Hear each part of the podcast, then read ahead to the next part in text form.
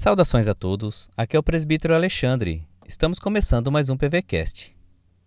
Hoje a minha oração de gratidão vai para o Canadá, Paraguai, Cabo Verde, Suíça e Noruega. A vocês, o meu muito obrigado. Deus abençoe todos aqueles que ouvem as mensagens do PVCast. Continue a compartilhar para que a mensagem do Senhor possa chegar ainda mais distante. Vamos para a mensagem de hoje.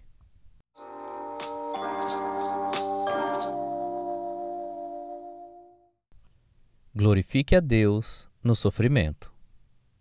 A palavra de Deus em 1 Pedro 4, 15 e 16 diz assim: Não sofra, porém, nenhum de vós como assassino, ou ladrão, ou malfeitor, ou como quem se intromete em negócios de outro.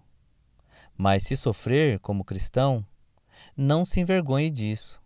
Antes, glorifique a Deus com esse nome.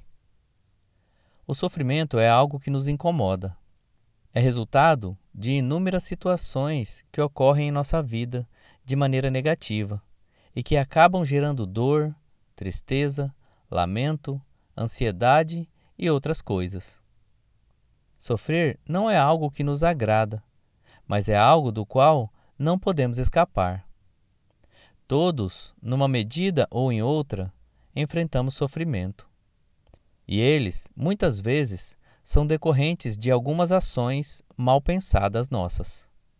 Mas nesse texto, Pedro aborda um tipo de sofrimento que, na verdade, deveria nos alegrar numa época de nível moral cada vez mais degradante em nossa sociedade, sofrer pelo Evangelho de Cristo, por agirmos e sermos fiéis a Cristo, deveria ser motivo de alegria ao nosso coração.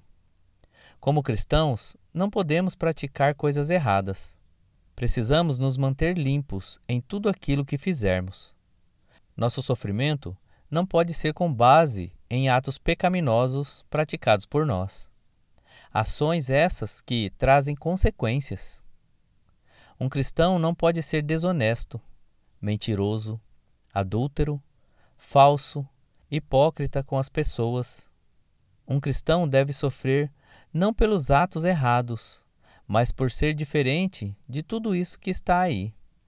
Deve sofrer por andar na contracultura, por andar na contramão da história.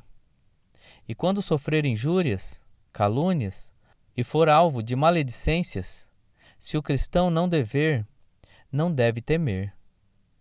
Aprendamos com Cristo. Ele foi ultrajado e não revidou.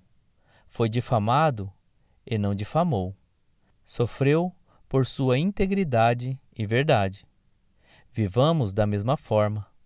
Não ligue para as ofensas que fazem contra você. Continue honrando a Cristo Nisso está nossa recompensa. Reverendo Nelson Júnior, pastor da Igreja Presbiteriana do Brasil, Igreja Betânia, em Cuiabá. Deus abençoe o seu dia.